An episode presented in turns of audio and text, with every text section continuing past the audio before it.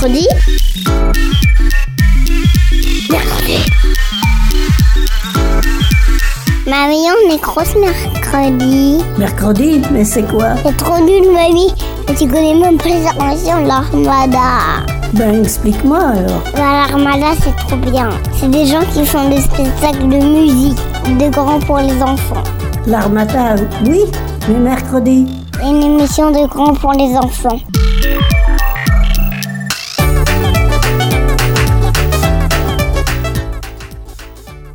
Aujourd'hui, dans Mercredi, nous continuons notre cycle sur les danses. Et après le swing, nous allons cette fois partir en Argentine. Nous allons nous plonger dans l'ambiance des quartiers de Buenos Aires pour découvrir la danse emblématique de ce pays, le tango. Milonga, Tanda et Talon Haut, nous sommes allés à la rencontre des adhérents de l'association Brest Tango à Rennes pour qu'ils nous expliquent ce qu'est le tango, d'où il vient, comment il se danse, ce qu'on ressent quand on partage un tango et essayer de comprendre ce qui plaît autant à ces accros du tango. Apparu en Argentine à la fin du 19e siècle, le tango est une danse de bal qui se danse à deux. C'est une danse d'improvisation au sens où les pas ne sont pas prévus à l'avance, mais où les deux partenaires marchent ensemble vers une direction impromptue à chaque instant. Un partenaire, traditionnellement l'homme, guide l'autre, qui suit en laissant aller naturellement son poids dans la marche sans chercher à deviner les pas. Aujourd'hui, dans le monde entier, de plus en plus de danseurs foulent les parquets au son du tango. Et nous avons voulu savoir d'où il vient. Olivier, président de Brest Tango, nous a expliqué les origines de cette danse. Donc le tango euh, est né à Buenos Aires au début du XXe siècle. Euh, il est né de, l'immigration en fait euh, en Argentine. Beaucoup d'Italiens. En fait, au départ, c'est une, une danse d'hommes. Donc c'est les hommes qui dansaient entre eux. Euh, qui, alors il y a des, courants qui disent que les hommes imitaient un petit peu les, les, danses euh, tribales africaines euh, qui étaient des danses un peu, un peu viriles et un peu musclées, on va dire, un petit peu comme la capoeira.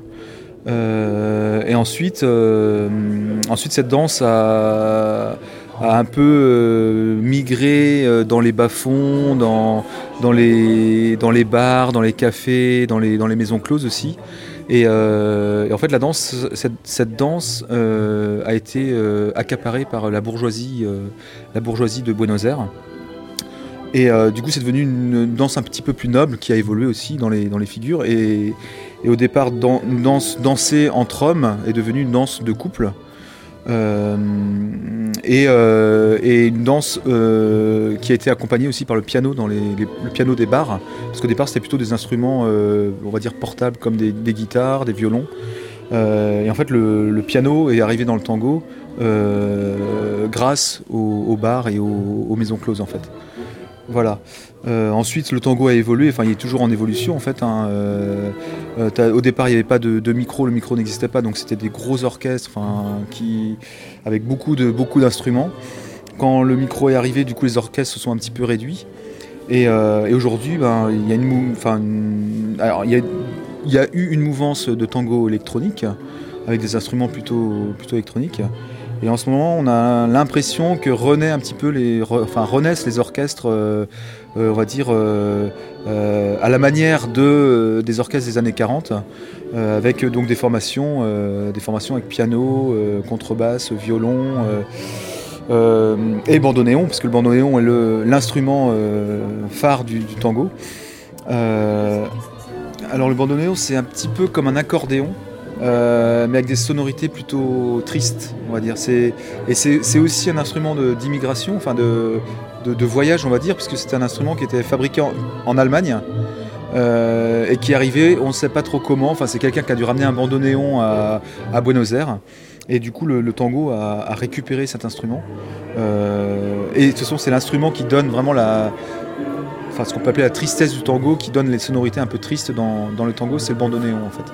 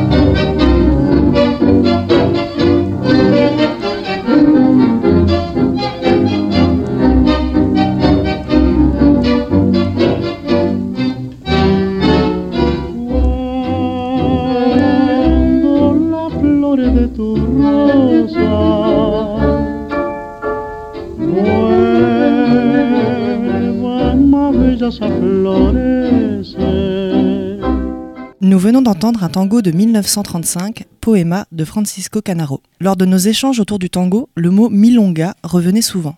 Olivier nous a expliqué ce qu'est une milonga. Alors milonga, c'est en fait c'est plusieurs choses une milonga. Milonga, c'est ça peut être le bal, le bal de tango. Euh, bah, voilà, quand, ici c'est une petite milonga, on va dire. Euh, ça peut être, c'est aussi une, musique, euh, un style de musique euh, donc assez, assez rapide, donc euh, qui est plutôt des rythmes binaires. Euh, et c'est aussi le lieu où tu danses en fait. Donc c'est, trois choses, euh, trois choses. Et ouais, pour revenir sur la danse, euh, donc effectivement quand tu, tu danses dans un bal, tu as des séries de tango, tu as des séries de milonga aussi, et tu as des séries de valses, des valses argentines. Donc tu danses trois danses différentes en fait dans, dans une milonga, dans un bal de tango, tu danses trois danses différentes. Qu'est-ce qui change? C'est les rythmes en fait. Ouais, c'est les rythmes. La, milonga, c'est quelque chose d'assez, d'assez rythmé, d'assez rapide. Le milonga, le, pardon, le tango, c'est un peu plus lent. Euh, et la valse, bah, c'est, bah, c'est la valse. euh, en fait, la valse, en fait, a été un, enfin, le tango a vécu plusieurs époques. La première époque, justement, à Buenos Aires. Il a, il y a eu une période où ça s'est passé à Paris aussi, pas mal. Et de Paris, en fait, les Argentins ont ramené la, la valse qu'ils ont adaptée. Euh, la valse argentine est un peu plus lente que la valse euh, européenne. Comment ça se passe une danse? Alors, il y, a- quelques règles dans, un bal de tango. Euh, déjà, tu t'engages, entre guillemets, quand tu commences à danser, à danser trois morceaux avec la, personne. Donc, c'est des cycles de trois ou de quatre. Et donc, tu invites quelqu'un. Quand tu invites quelqu'un, tu l'invites en fonction de la musique. Parce que tu vas danser certaines musiques avec certaines personnes et d'autres musiques avec d'autres personnes. Euh, et en fait, tu as donc trois morceaux à danser avec, la personne que tu vas inviter. Et, euh, et en fait, on va dire que la première, euh, la première danse, c'est vraiment pour se, se rencontrer, pour pas se jauger, mais un petit peu voir ce qu'on peut faire et ce qu'on peut pas faire. Et puis plus, plus, enfin la deuxième, tu vas un petit peu, voilà, tu vas, tu, commences à te connaître. Et la troisième, normalement, c'est là où il y a le plus d'émotions, là où, euh, où les corps sont vraiment euh, en sy- symbiose et, euh, et tu finis sur euh, là-dessus, sur une symbiose normalement, quand tout se passe bien. Je danse avec ma femme tous les mercredis. Elle aime ça. Et moi aussi.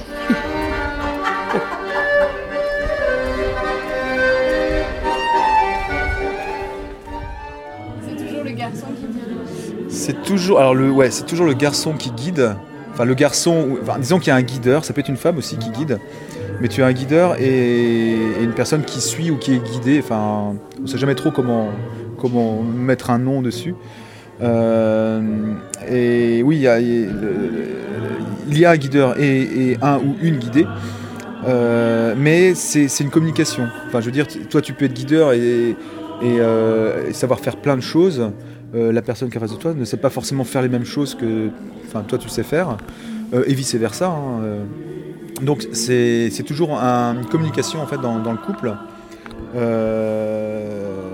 Et, ouais, c'est vraiment une communication. C'est une, danse d'écoute en fait. La personne qui guide va écouter la personne qui est guidée, et la personne qui est guidée va écouter forcément la personne qui guide. Mais c'est pas, enfin, on, assimile souvent ça à une danse euh, un, peu machiste euh, avec l'homme qui dirige, mais c'est pas du tout ça parce que, enfin, ça n'a- ça n'aurait aucun sens. Ça voudrait dire que euh, l'homme fait ce qu'il veut et puis la, femme est obligée de suivre, et donc ça pourrait pas marcher en fait. Il faut vraiment que, ouais, que les deux, corps soient connectés. Enfin, c'est, une danse de connexion en fait. C'est ça le terme pour moi. Euh, tu vas danser avec quelqu'un, il va se passer des choses, vraiment, euh, il, ouais, c'est- il va vraiment se passer une histoire. Euh, et à la fin du tango, donc quand tu lâches l'étreinte, c'est là qu'il va y avoir vraiment une joie, un truc vraiment intérieur et c'est quelque chose d'assez fort, de très fort même. Et juste au niveau du corps, parce que du coup, c'est- improvisé enfin, ce qui se passe. C'est improvisé. On, a- on connaît quelques passes comme. Alors c'est pas, ouais, alors c'est, la danse de tango, c'est que de l'improvisation. Euh, quand tu commences un tango, tu sais pas du tout comment il va se passer, comment il va se terminer, ou voilà tout ce qui va se passer. Tu, tu sais pas, tu, tu l'écris, enfin c'est pas écrit à l'avance. Euh, et c'est selon ton inspiration. Mais effectivement, tu as des pas, euh, tu as une façon de marcher.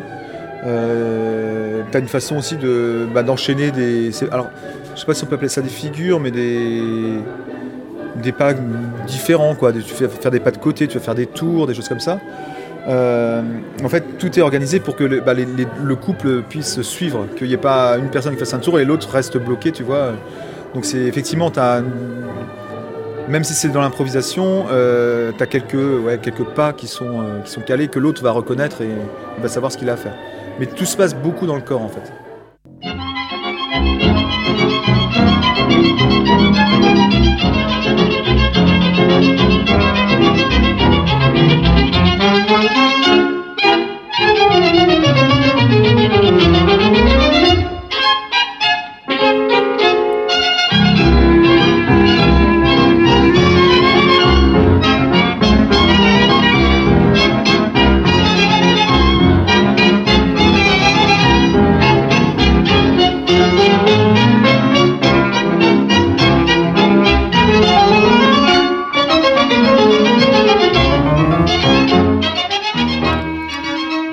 C'était cette fois une milonga, Reliquias Partenas de Francisco Canaro.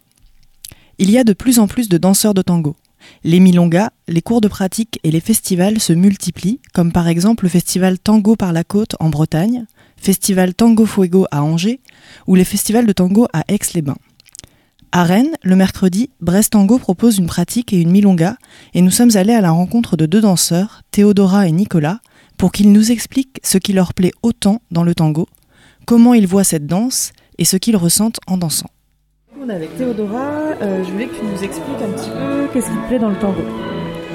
Hum, J'aime bien l'improvisation. Euh, J'ai jamais été attirée par euh, d'autres danses qui sont un peu trop codées, même si le tango, euh, il est codé, on danse du tango et pas de la salsa. Mais on improvise sans cesse des pas et en fait, il y a, il y a rarement des erreurs. C'est-à-dire qu'on peut, à partir d'un faux pas, euh, inventer un nouveau mouvement. Et ça, c'est vraiment chouette. Et à- à- à- à- avec chaque euh, partenaire, c'est vraiment une autre danse aussi. Différent Ouais. à chaque fois. euh, Ouais. Et euh, au niveau du, du corps, les sensations que tu as quand tu. Enfin, c'est difficile de se laisser guider. Moi, j'aime bien faire le rôle de la femme. De plus en plus, il y a des femmes qui commencent à apprendre à guider. Alors, c'est vraiment une posture différente. Et moi, j'aime bien être guidée, être sur mes talons. Et, euh, ouais. Et du coup, oui, tu parles des chaussures. Du coup, tu danses sur des chaussures à haut talon. Oui, bah, il y a des différentes tailles de talons. Mais euh, c'est vrai que les chaussures de tango, c'est ce que j'étais en train d'expliquer à mon partenaire tout à l'heure, c'est que c'est vraiment des chaussures super confortables. C'est-à-dire qu'elles sont faites pour que tu danses la nuit, parce que les balles de tango, ça dure euh, de 8 h du soir à 3 h du matin. Donc euh, en fait, tes pieds, ils sont bien tenus et, et c'est agréable en fait. Et euh, dans les mouvements, c'est plus facile d'être du coup un peu sur Oui. les talons. À. Sinon, mais on est obligé en fait. Parce qu'à chaque fois, on est sur un pied. En, en tant que femme, tu es jamais. t'es soit sur un, ce qu'on appelle une jambe de terre, enfin un pied de terre et un pied euh, libre. Donc tu es sur euh, le pied gauche. À, ce- à ce moment-là, ton pied droit, il est libre pour faire un pas avant, arrière, de côté. Et, faire des figures aussi. Et faire des figures, enfin, selon les femmes Ouais. dansent, euh, Ouais. la jambe se Mais- libère. et- Oui, c'est ça en fait. La jambe elle est libre, donc elle est prête à aller soit devant, soit de côté, soit derrière, soit plus haut. Ou... Voilà. Mais tout ça, c'est une variation en fait. Oui, parce qu'on a l'impression qu'avec des grands talons comme ça, on va tomber, mais en fait, c'est plus pratique Non. pour- Puis le centre, il faut qu'il soit un peu vers l'avant aussi. Donc ça permet vraiment de. ouais. Et si on danse pieds nus, bah, on va danser aussi, on va se tenir sur, le... sur les pointes. Donc c'est plus dur. Et euh, est-ce que la- en tant que femme, tu as la sensation que c'est une danse un petit peu macho ou pas du tout? Qu'est-ce que, Comment tu ressens ça? Alors, euh, il y a certains codes euh, que moi j'ai du mal à, à intégrer à respecter. J'aime bien inviter les hommes, par exemple. Parce que normalement, c'est. Parce que normalement, c'est l'homme qui invite la femme et puis il l'invite par le regard. C'est ce qu'on appelle la mirada. Et ce qui permet d'être euh, refusé de manière euh, gentille, par exemple. Tu baisses les Tu- yeux. Voilà, exactement.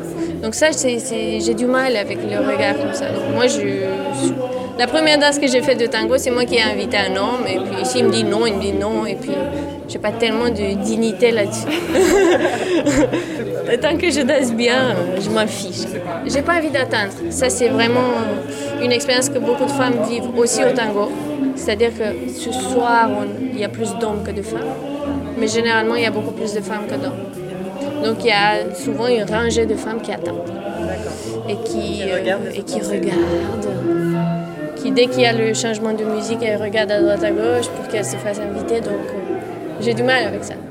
J'aime bien prendre les choses en main ou j'aime bien l'homme qui se déplace pour venir m'inviter.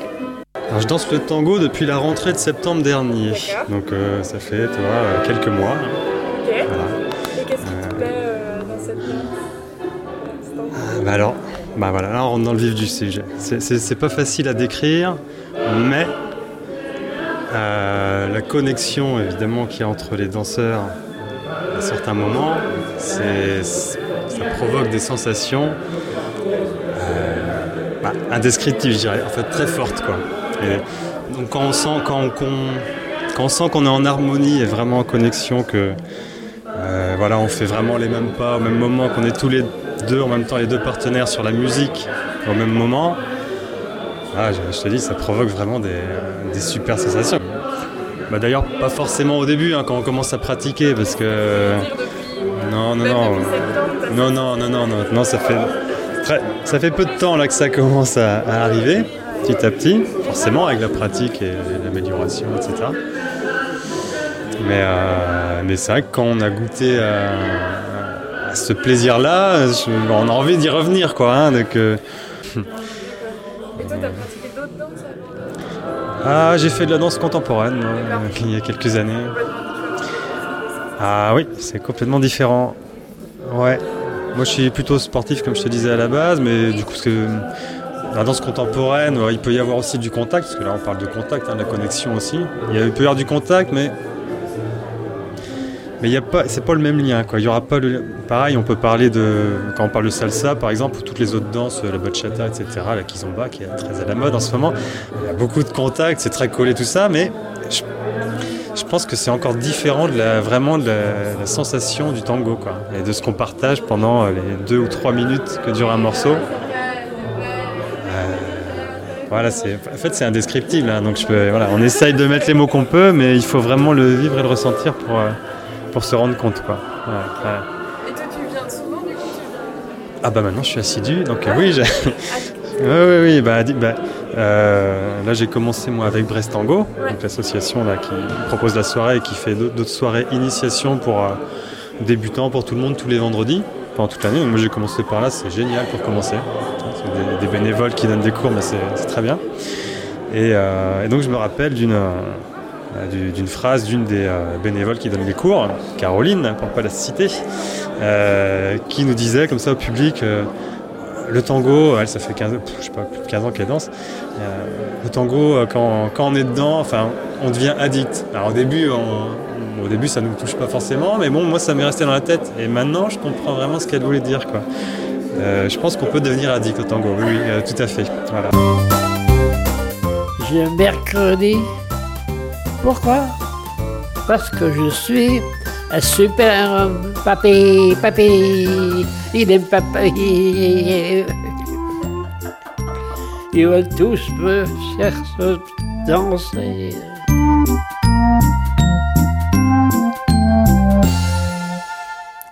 Nous avons également rencontré deux danseurs qui nous ont donné une vision un peu différente du tango.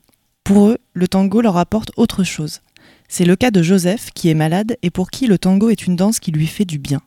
Et également Céline qui a intégré le tango dans son métier pour l'utiliser comme thérapie auprès des personnes avec lesquelles elle travaille. Alors moi, ce que je viens chercher dans le tango, c'est euh, un peu la guérison.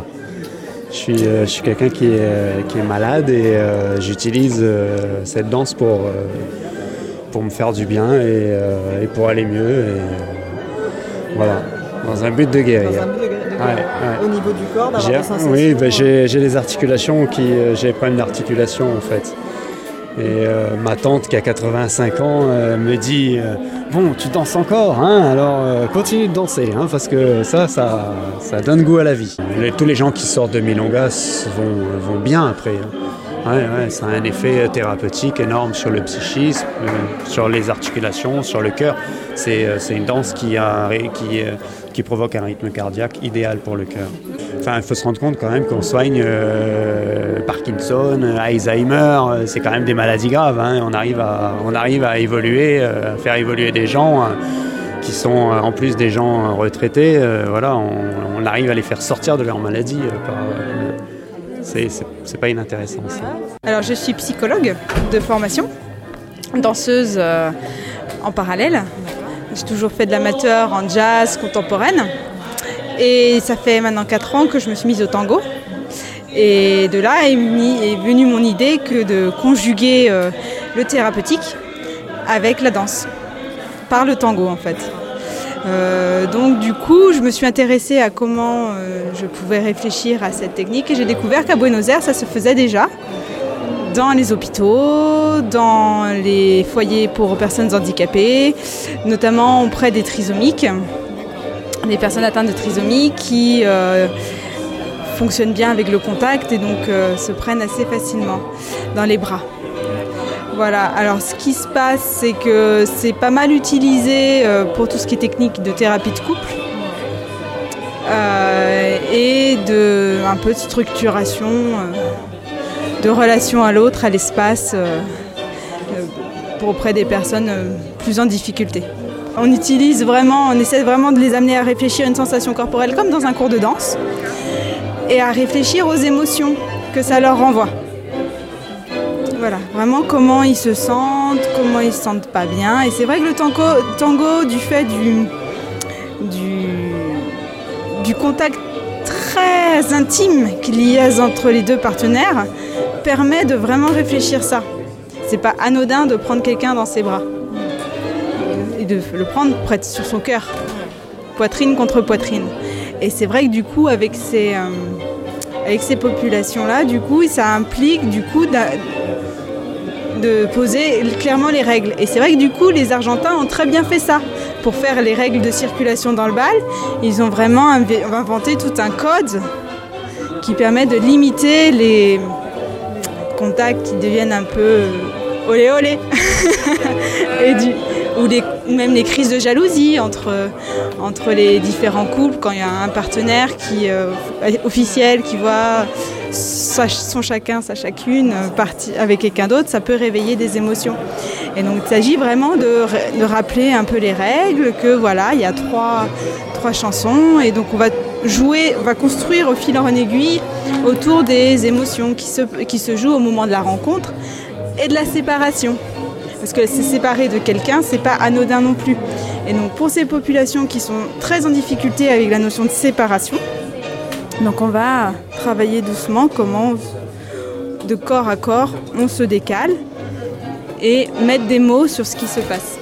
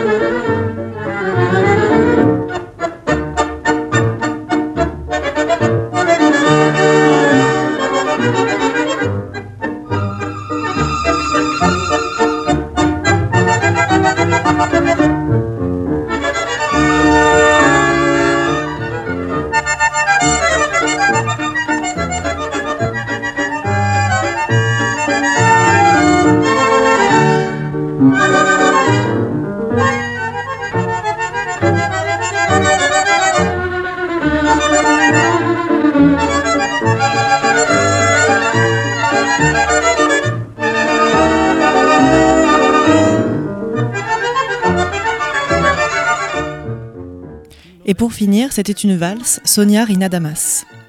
On a vu dans cette émission que le tango est une danse de rencontre, de connexion, un moment d'écoute et de sensibilité à deux. C'est aussi une danse qui a traversé les années, les continents, en gardant tout son charme et en séduisant toujours autant de danseurs.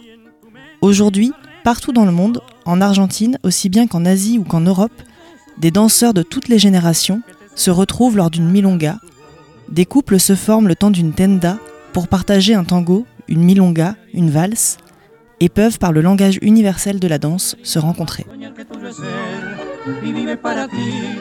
Soñar siempre soñar que dicen que enamora es triste despertar. Soñar y nada más. Soñar y nada más. Con noche de quietud. Con noche de quietud. Que misteriosa van cantando amor y beatitud. Volarán las estrellas de divinos resplandores. Y en esa eternidad vivir un ideal, soñar y nada más.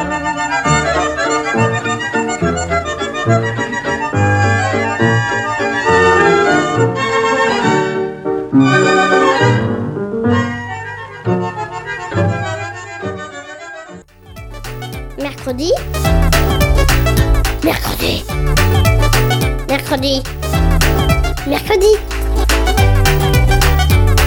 Mercredi.